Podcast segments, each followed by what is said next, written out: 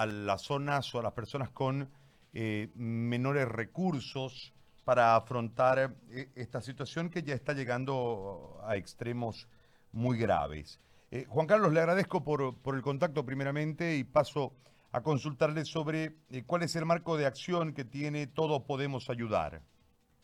Buen día, querido Gary, gracias por el tiempo.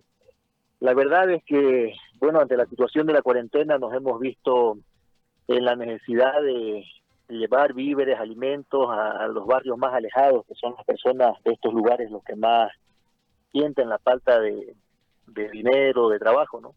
Hemos, hemos estado durante estas tres semanas eh, comprando víveres, pollos y recorriendo más de 20 barrios de Santa Cruz. Con un grupo de jóvenes hemos creado la plataforma Todos Podemos Ayudar y estamos tratando de que los vecinos, la gente de Santa Cruz nos pueda quiera donar con cualquier víver, eh, arroz, pollo, azúcar, lo que tengan, lo que quieran, pueden contactarse con nosotros. Nosotros tenemos vehículos, recogemos las donaciones y las llevamos a los barrios. Por ahora eh, creo que hemos llegado casi a mil familias en esta en esta linda actividad y la situación Gary es es muy triste en los barrios. La verdad cuando llegamos con las canastas, las bolsas de víveres que armamos nosotros, eh, hay muchas personas que lloran, no hemos visto a madres con cuatro o cinco hijos en, los barrios alejados, las familias tienen muchos hijos, lamentablemente no, no cuentan con recursos suficientes, ¿no? Y viven en condiciones muy, muy duras, ¿no? Un cuartito de calamina con cuatro personas adentro, es, bien difícil. También nos hemos encontrado, Gary, eh, con ayudas que nos han solicitado porque nos escriben todos los días de diferentes barrios eh, tenemos personas extranjeras eh, que están viviendo con sus familias, con sus hijos en un cuartito, se han juntado entre varios extranjeros y están pasando prácticamente días sin comer, ¿no? Priorizan lo que son los niños, tratan de, ver con la dueña de casa si pueden compartir algo, pero la, la situación no es muy agradable. Hace un momento estaba escuchando el comentario de un señor que decía que se le acabaron los los recursos, que creo que él vende muebles, esta situación eh, es más crítica en los barrios porque ellos no tenían un ahorro. Al momento de salir la gente a esta cuarentena o de entrar a la cuarentena, ellos no contaban con dos mil, tres mil bolivianos. Algunos han salido con la con la semana, con el jornal, con lo que hicieron dos días antes, ¿no? Y esto les está generando un problema que hemos identificado, querido Gary, que no, que la verdad nos, nos llama mucho la atención, es que mucha gente no, no sabe cómo hacer el cobro de los bonos, hay muchos niños, muchísimos niños sin documentos en los barrios alejados, eh, las canastas familiares o las bolsas familiares que están entregando las autoridades no les llega, ellos no tienen idea de cómo registrarse ni llenar formularios. Entonces, lamentablemente las, ayudas o las acciones que se han tomado no están llegando de la manera correcta a los barrios más alejados de Santa Cruz y ni siquiera los que están dentro del cuarto anillo, porque hemos tenido casos que nos han llamado que no han recibido los, los bonos o los víveres que ofrecen las autoridades porque ellos no se registraron oportunamente, ¿no? Y nosotros, bueno, como plataforma Gary queremos invitar, agradeciendo el espacio que nos da, a la población cruceña que desee colaborar a las familias que están pasando por esta situación tan difícil, a que puedan contactarse con nosotros. Nosotros hemos puesto, tenemos una página, Juan Carlos Medrano, pueden buscar en Facebook o todos podemos ayudar, y tenemos allí las actividades, cada una de ellas que hacemos, los números de contacto, para que puedan colaborar con algo. La verdad es que toda ayuda en este momento sirve, ¿no? Hay mucha gente, Gary, que no, no está comiendo en los barrios. Ahora, Juan Carlos, en el tema de la bioseguridad me parece muy loable la labor que usted y el grupo este de jóvenes ha, ha emprendido. Pero eh, eh, en el tema de la bioseguridad de ustedes, en el tema de eh, el acopio de las bolsas, de los víveres y la entrega, ¿ustedes están cumpliendo con las medidas de bioseguridad correspondientes? ¿Hay una desinfección? en ese tema que me parece que, más allá de que, insisto, uno debe aplaudir este tipo de iniciativas, pero hay un marco real de, contagio de, del COVID-19, que también debe ser atendido, que en realidad es la razón por la que estamos en la condición que estamos. Entonces, yo le planteo la pregunta para que usted eh, me diga si han tomado las medidas, si están cumpliendo las medidas de bioseguridad recomendadas.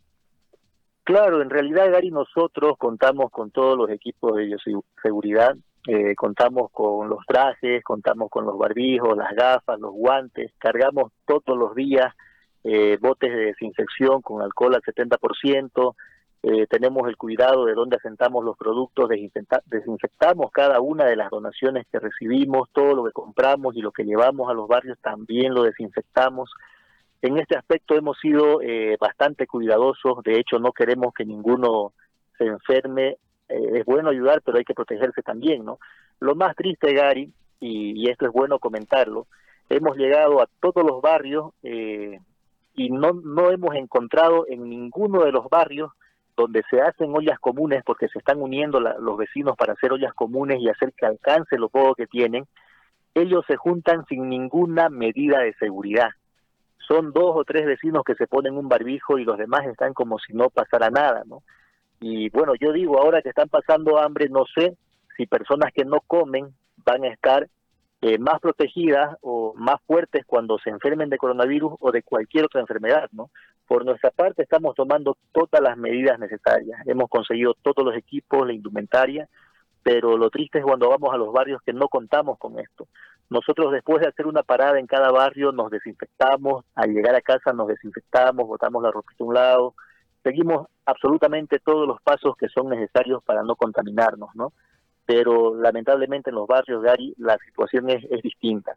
Y es triste porque hay muchos niños, ¿no? Nosotros estuvimos en el bar Estelita, que está en el kilómetro 13 de la avenida Luján al fondo, y eh, cuando llegamos con los víveres, bueno, lamentablemente la gente se alborota porque la ven la camioneta amarilla, ya nos han visto en, en, en otros medios eh, compartiendo, y salen los vecinos. Y tratamos de alejar a algunos, pero se juntan, es, es inevitable prácticamente. Y allí vemos de que esto es algo común que se está repitiendo, ¿no? Y sería bueno que las autoridades se den una vueltita, que manden vehículos de la alcaldía, la gobernación y vayan por todos los barrios, concienticen a la gente, levanten un registro, un censo en los barrios de lo que realmente la gente necesita. Porque lo que decía este señor hace un momento es cierto. Si la gente eh, tiene hambre, el, niño no espera la cosa, la boca no espera, el niño tiene que comer. Entonces los vecinos se juntan, ven las maneras, porque para ellos comer es más importante. Mientras no se enfermen, para ellos la prioridad es comer. Entonces queremos tratar de concientizar también a ellos cuando los visitamos, hablamos referente a estas normas de seguridad y ojalá que con lo poco que hacemos este, podamos ayudar de alguna manera, ¿no, Gary? Pero nosotros sí estamos protegidos. Le hago la última consulta. Eh, entiendo que ustedes han llegado a barrios bien alejados. Eh, usted nos hacía hace un momento en su narrativa de que hay necesidades verdaderamente extremas y contrastarse con esta realidad eh, a la que, vamos a verlo desde este lado, nos permite esta situación llegar, eh, marca un número importante de habitantes totalmente desatendidos en toda la línea de atención que debiera brindar un Estado.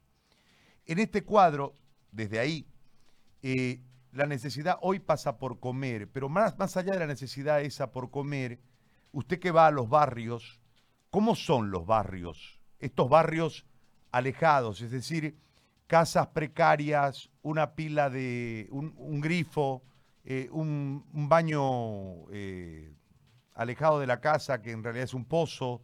Eh, ¿Cuál es el cuadro? Si usted nos puede comentar esto, por favor.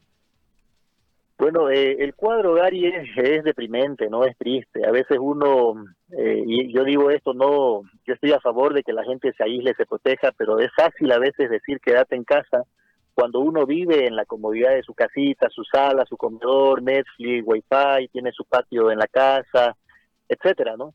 Pero en los barrios vemos familias de cuatro o cinco en un cuartito con palos de madera, su calamina, el baño es una letrina, no no tienen un baño, o sea, los servicios básicos correspondientes, ellos cavan un pocito en el piso, ponen tablitas arriba y encierran su bañito. El piso es un patio de tierra, no tienen barda. Entonces, muchas de estas familias, y lamentablemente es la realidad en, todos estos barrios, un 75% de casas son de estas características, muchas de estas familias están luchando la, ¿no? hemos visto personas eh, con capacidades diferentes que tampoco pueden salir ellos a cobrar un bono, recibir víveres. Ellos no cuentan con agua, incluso llegamos a un barrio eh, que no tenía agua, Gary, si no me equivoco es Pinini, no contaban con agua potable. Entonces ellos iban eh, unas cuatro o cinco cuadras donde llegaba la última pila de agua y se llevaban en baldes hasta sus casas. La situación es trágica, pero no solamente para ellos, Gary, porque hemos visto, como le comentaba hace un momento, dentro del tercer anillo hay bastantes venezolanos, bastantes brasileros, que a veces uno dice, bueno, ellos deben tener los recursos. No todos son estudiantes de medicina. Hay mucha gente que se ha venido aquí porque la situación estaba fea en su país y la está pasando realmente mal. Nosotros somos muy cuidadosos cuando distribuimos los alimentos porque queremos que llegue a la familia más necesitada, pero nos hemos encontrado, para sorpresa nuestra, con gente que, o sea, aparentemente, físicamente son personas sanas, pero que no están comiendo, que hacen dormir a sus niños, que para que no, para pasar el hambre, o sea, eso no, no, nos parte el corazón, pues, Gary, ¿no? Porque nosotros somos padres y sabemos que para nosotros la prioridad son los hijos entonces la situación eh, yo creo que ha sido muy mal manejada y no es esto no es un tema político, es un tema ya real, la sociedad es un tema social. Eh, deberían estas personas tener una manera de poder eh, aislarse, quedarse en casa, pero por lo menos comiendo, Gary, por lo menos teniendo esa seguridad alimentaria, alimenticia, o sea, no podemos dejarlos a ellos a su libre suerte. Y como le digo, Gary, muchos de ellos, la mayoría, no tienen cómo llegar a un banco a cobrar. Ellos viven lejos, no tienen auto para salir, eh, no han cobrado su bono, no se sacan carne de identidad a los niños, entonces y ni siquiera se enteran de estas canastas familiares. La situación es, es realmente extrema, es triste, es lamentable. Eh, si usted ve en algún momento el video que nosotros le hemos pasado, hay vecinos que lloran de impotencia porque, o sea, les sobrepasa, ellos tienen familias también y están compartiendo lo poco que han tenido, ¿no? Ahorita yo me atrevo a decirle, Gary, de que en los barrios, el 70% en estos barrios que están fuera del sexto, séptimo anillo, no tiene para comer. No tiene para comer. Nos hemos topado con vecinos que estaban tocando puerta de su vecina para que les regale un poco de arroz justo cuando nosotros llegamos. Entonces la situación es triste, Gary. Ojalá que los vecinos, la población pueda eh, ponerse la mano al pecho y con lo poco que tengan, lo, que uno quiera aportar sirve. Pueden contactarse con nosotros, nosotros vamos a llegar a recoger los víveres y los vamos a llevar, los vamos a repartir. Ojalá que estas personas no se enfermen, Gary, porque el momento que entre el coronavirus o algunos pacientes a estos barrios alejados, va a contagiar a, todita, a, todo el barrio, ¿no? Son, son ollas comunes que se hacen de, donde van a comer 100 familias, 200 familias. Entonces es, lamentable. Ojalá que las autoridades puedan tomar cartas en el asunto. Muy bien. Gracias, Juan Carlos, por todo este informe y esta eh, muestra, ¿no? esta fotografía que usted nos, ha narrado de esta otra realidad que lamentablemente es parte de un escenario que muchas veces preferimos no observar, ¿no? Y que, y que hoy, producto de esta situación, si vamos a verlo es ampliamente positivo que sepamos también esta otra realidad y que empresarios como usted, gente que tiene eh, eh, llegada a ciertos eh, niveles económicos, pueda ver esta otra realidad que es lacerante y que, insisto muchas veces, es parte del escenario, es la punta del escenario que no queremos ver. Le agradezco mucho, Juan Carlos, por este contacto. Gracias a usted, Ari. Un abrazo, que esté muy bien. Muy amable. Bueno, ahí está entonces. Todos podemos ayudar, eh, búsquenlo y traten de ayudar si es que pueden. Eh, ellos han hecho un equipo de trabajo que es una camioneta amarilla, si no me equivoco, en la que eh, con todas las medidas de, de, bioseguridad correspondientes están tratando de ayudar a la gente de los barrios más lejanos, o sea, lejos de verdad.